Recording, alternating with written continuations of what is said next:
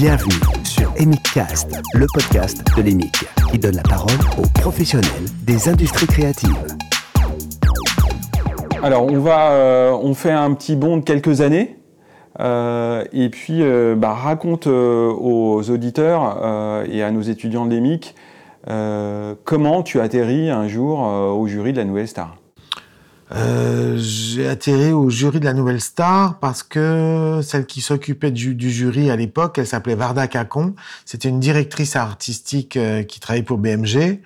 Elle m'avait fait travailler sur pas mal de réalisations. Euh, et euh, un jour, elle me dit, écoute, j'ai donné ton nom, euh, M6 voulait une liste de réalisateurs, musiciens, et j'ai donné ton nom. J'ai dit, mais qu'est-ce que c'est que ça? Elle me dit, mais non, t'inquiète pas, c'est pas... À l'époque, il y avait la Starac. Ouais. Elle me dit, c'est pas la Starac, on n'enferme pas les gens dans un château. On nous demande juste de caster euh, des, des chanteurs et des chanteuses.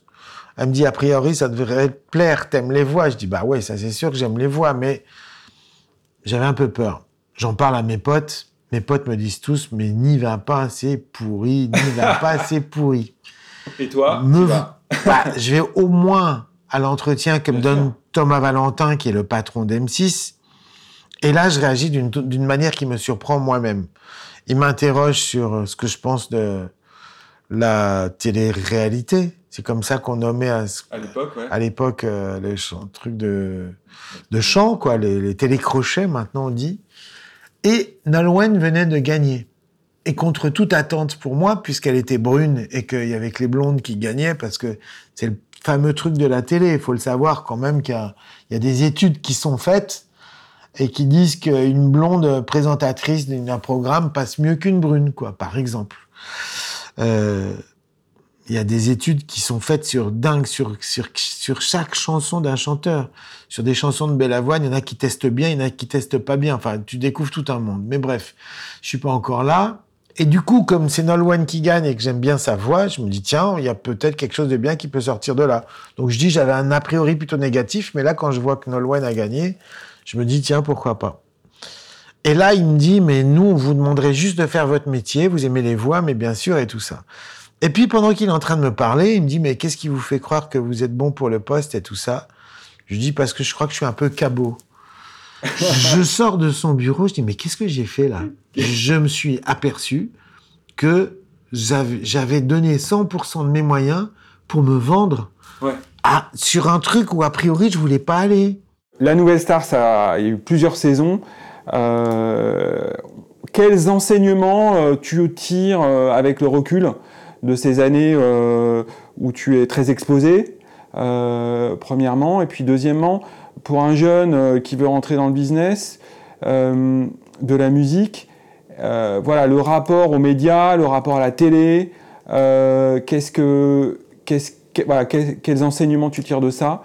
Et puis après, troisièmement, il y a peut-être un ou deux ou trois artistes que tu retiens de, ces, toutes ces saisons euh, M6 ou même en- ensuite W9. Alors, les enseignements que je retire, moi, perso, de la Nouvelle Star, c'est premièrement, on a commencé, le- la première émission, on était en 2002, et on a fini, j'ai fini, j'en ai fait 12. Donc, euh, j'ai tapé un petit record, quoique Ouais. le record, c'est, c'est l'Américain qui le, qui le tient, il en a 13. Mais bref, 12 saisons de télé. Euh, en, en année 1 de Nouvelle Star, on est en 2002, tous les garçons veulent chanter comme Florent Pagny et toutes les filles veulent chanter comme Lara Fabian. Et, nous- et nous, on a tous envie de se suicider. En dernière saison, en 2016, dans chaque ville, il y a au moins 6-7 chanteurs qui veulent me chanter du jazz. Et surtout, j'ai vu les mômes faire un progrès incroyable. Ah ouais. Il y a une variété de styles. Presque chaque chanteur arrive avec son truc à lui, quoi. Euh, alors qu'en saison, en, pre- en première saison, euh, c'était affreux, tout le monde était formaté. Euh, Qu'est-ce qui s'est passé entre temps bah, Génération Internet.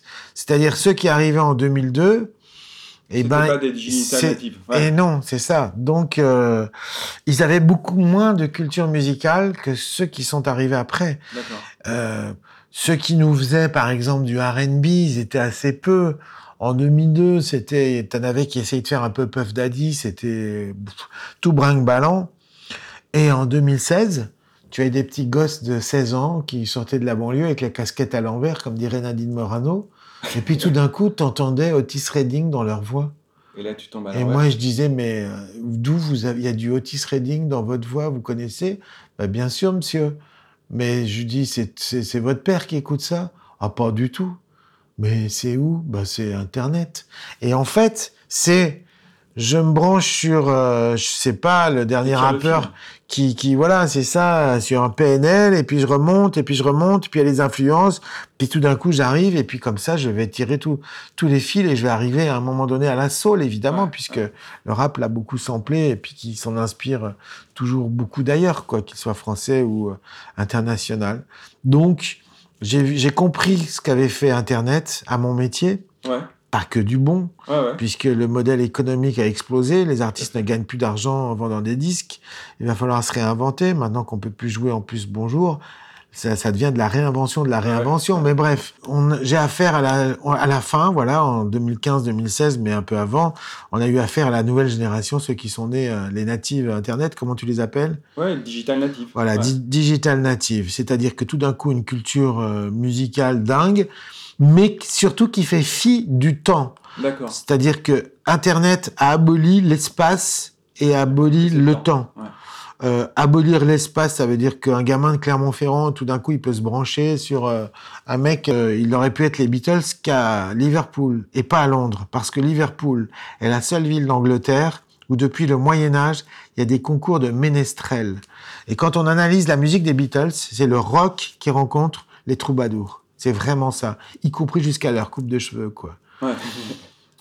Alors qu'à Londres, il n'y a pas de concours de Ouais. troubadours. Vraiment, Liverpool est la seule ville d'Angleterre. Donc le temps et l'espace jouent un rôle incroyable dans la formation d'un musicien. Et ça, c'est de la chance. Tu, tu choisis pas où tu nais. Tu choisis pas tes fa- ta famille, tu choisis pas tes parents, tu choisis pas ton éducation. Elle te tombe sur la gueule. Et ben, aujourd'hui, avec Internet, on peut Choisir. choisir sa famille, ses parents, son éducation. Quand je dis sa famille et ses parents, évidemment, ça veut dire ses filiations Musicale. artistiques, sa Ouais. géographie et sa temporalité. Ouais. Euh, moi, j'adore un groupe qui s'appelle Moriarty, la chanteuse. On a l'impression qu'elle sort du bayou des années 30. C'est là qu'elle est allée chercher son inspiration et elle retisse du coup, parce qu'on ne fait pas la même chose. Quand un musicien s'empare d'une époque ou d'un style, l'idée c'est qu'il va le transformer. Donc du coup, au lieu d'être dans une flèche comme ça, on se retrouve dans une arborescence complètement folle. On est dans ce que j'appellerais plus euh, le palmier, quoi. C'est-à-dire euh, des branches qui partent euh, dans tous les sens et qui sont fabuleux.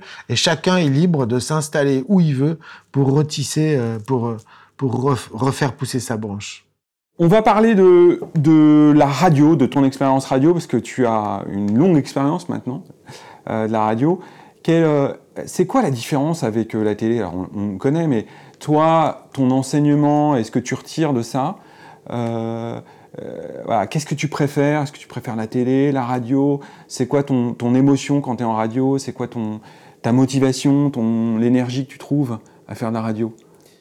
Euh, quand tu es en radio, je sais pas, euh, je m'adresse à une génération qui connaissent pas, mais ça voudrait cool qu'ils regardent ce film qui s'appelait American Graffiti, où tu avais un DJ de radio euh, mythique qui s'appelait Wolfman Jack, je crois.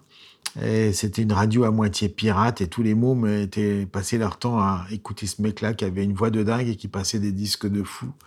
Tout le monde pensait que c'était un super beau gosse et tout parce qu'il avait une voix de dingue. et un jour, il y en a un qui va, qui finalement, il va s'incruster et tout. Puis il va voir un gros gars, un mec qui est énorme et qui fait que bouffer des ice cream et tout. Et qui passe des disques et lui dit, est-ce que Wolfman Jack est là? Et l'autre, il regarde, il me fait, mais, il lui fait, mais non, il est pas là, Wolfman Jack, il est, il est en Polynésie, on sait jamais où il est, il nous envoie ses trucs, c'est un personnage mythique. Ah, le mec, il est trop déçu. Il dit, tu ne croyais pas que c'était moi quand même. Le gars, il a une grosse chemise hawaïenne. Grosso modo, il est immonde et tout, quoi, tu vois. Et le mec, il est trop triste. Et puis, il s'en va. Comme ça. Et avant de partir, de quitter la radio, c'est en pleine nuit, il n'y a personne. Il se retourne. Et là, il voit le gros qui est en train de parler au micro avec la voix de Wolfman Jack. C'est ça la radio. C'est un rapport qui est quasiment amoureux avec chacun des auditeurs. Il y a un rapport qui n'a rien à voir euh, avec la télé. La télé, c'est t'es oublié le lendemain. La radio, ça reste. C'est une mémoire qui reste, même quand il n'y est plus. Les gens ils disent encore ah, on vous a encore entendu ce matin. C'est un truc de fou. Tu fais beaucoup plus partie de leur vie. C'est comme si tu étais en one to one avec chacun des auditeurs. Encore une fois. Et puis il y a le rapport euh, à la voix à l'émotion que tu as euh, dans une voix qui arrive directement dans ton oreille ou, quelques, quelques centimètres de l'oreille bah, Il y a du, coup le sens du verbe parce que la radio, tout est écrit. Enfin, pour ce qui concerne la radio dans laquelle je suis et qui s'appelle France Inter et qui reste pour moi la plus belle des radios du monde, je peux le dire parce que quand j'étais petit, j'écoutais Jacques Chancel et voilà. Et si on m'avait dit qu'un jour je serais une des personnalités de cette radio, je l'aurais jamais cru et j'aurais été trop heureux. Et euh, je te donne juste un exemple. L'enthousiaste, Philippe Manœuvre. Voilà, pour te décrire l'enthousiasme de Philippe Manœuvre.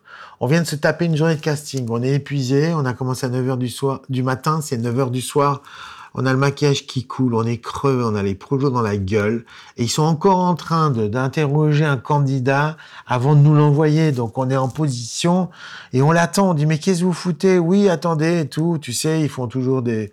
les gars, ils les chopent dans les couloirs, ils leur demandent de réagir, machin et tout. Et nous, on attend, mais on est au bout du rouleau, on n'en peut plus. Et là, je l'entends marmonner dans sa barbe à lui. Il me parle pas. Moi, je suis son premier voisin. Mais il me parle pas à moi, il se parle à lui.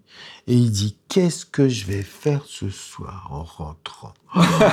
Oh là là, je vais me passer d'abord un petit jet rotule euh, après, je vais mettre un deuxième vinyle, je vais mettre un Grateful Dead, et puis je vais me finir avec un bon Led Zepp.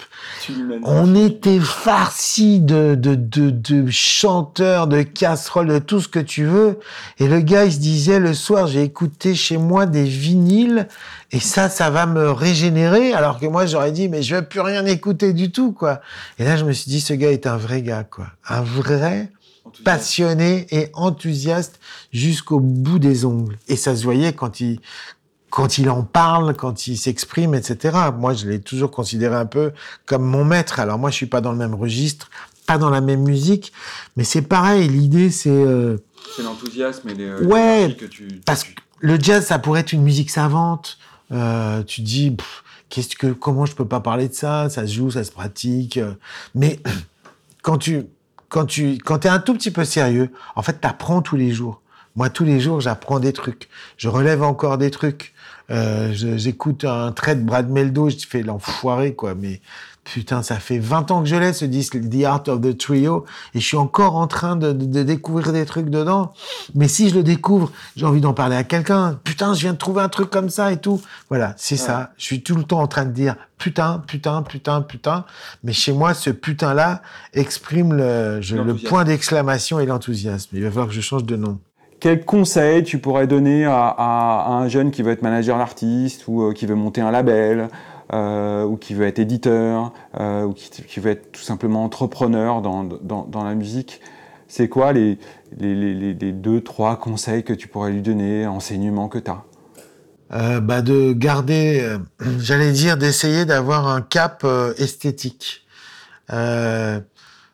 Gilles Deleuze, encore une fois, grand philosophe, disait son animal préféré c'était la tique, cet animal répugnant. Euh, Claire Parnay s'étonnait et lui disait dans le milliard d'informations qu'il y a dans la nature, elle en choisit trois pour faire son monde. La lumière pour aller au bout de la branche, l'odorat pour sentir la bête et se laisser tomber, et la chaleur pour se guider pour aller au plus près du sang. Euh, Aujourd'hui, il faut qu'on pense tous sans arrêt à l'esthétique de la tique. Parce qu'on est dans un monde avec des milliards d'informations. Et Deleuze finissait en disant, il y a tellement de gens qui n'ont pas de monde avoir un monde aujourd'hui, ça veut dire choisir.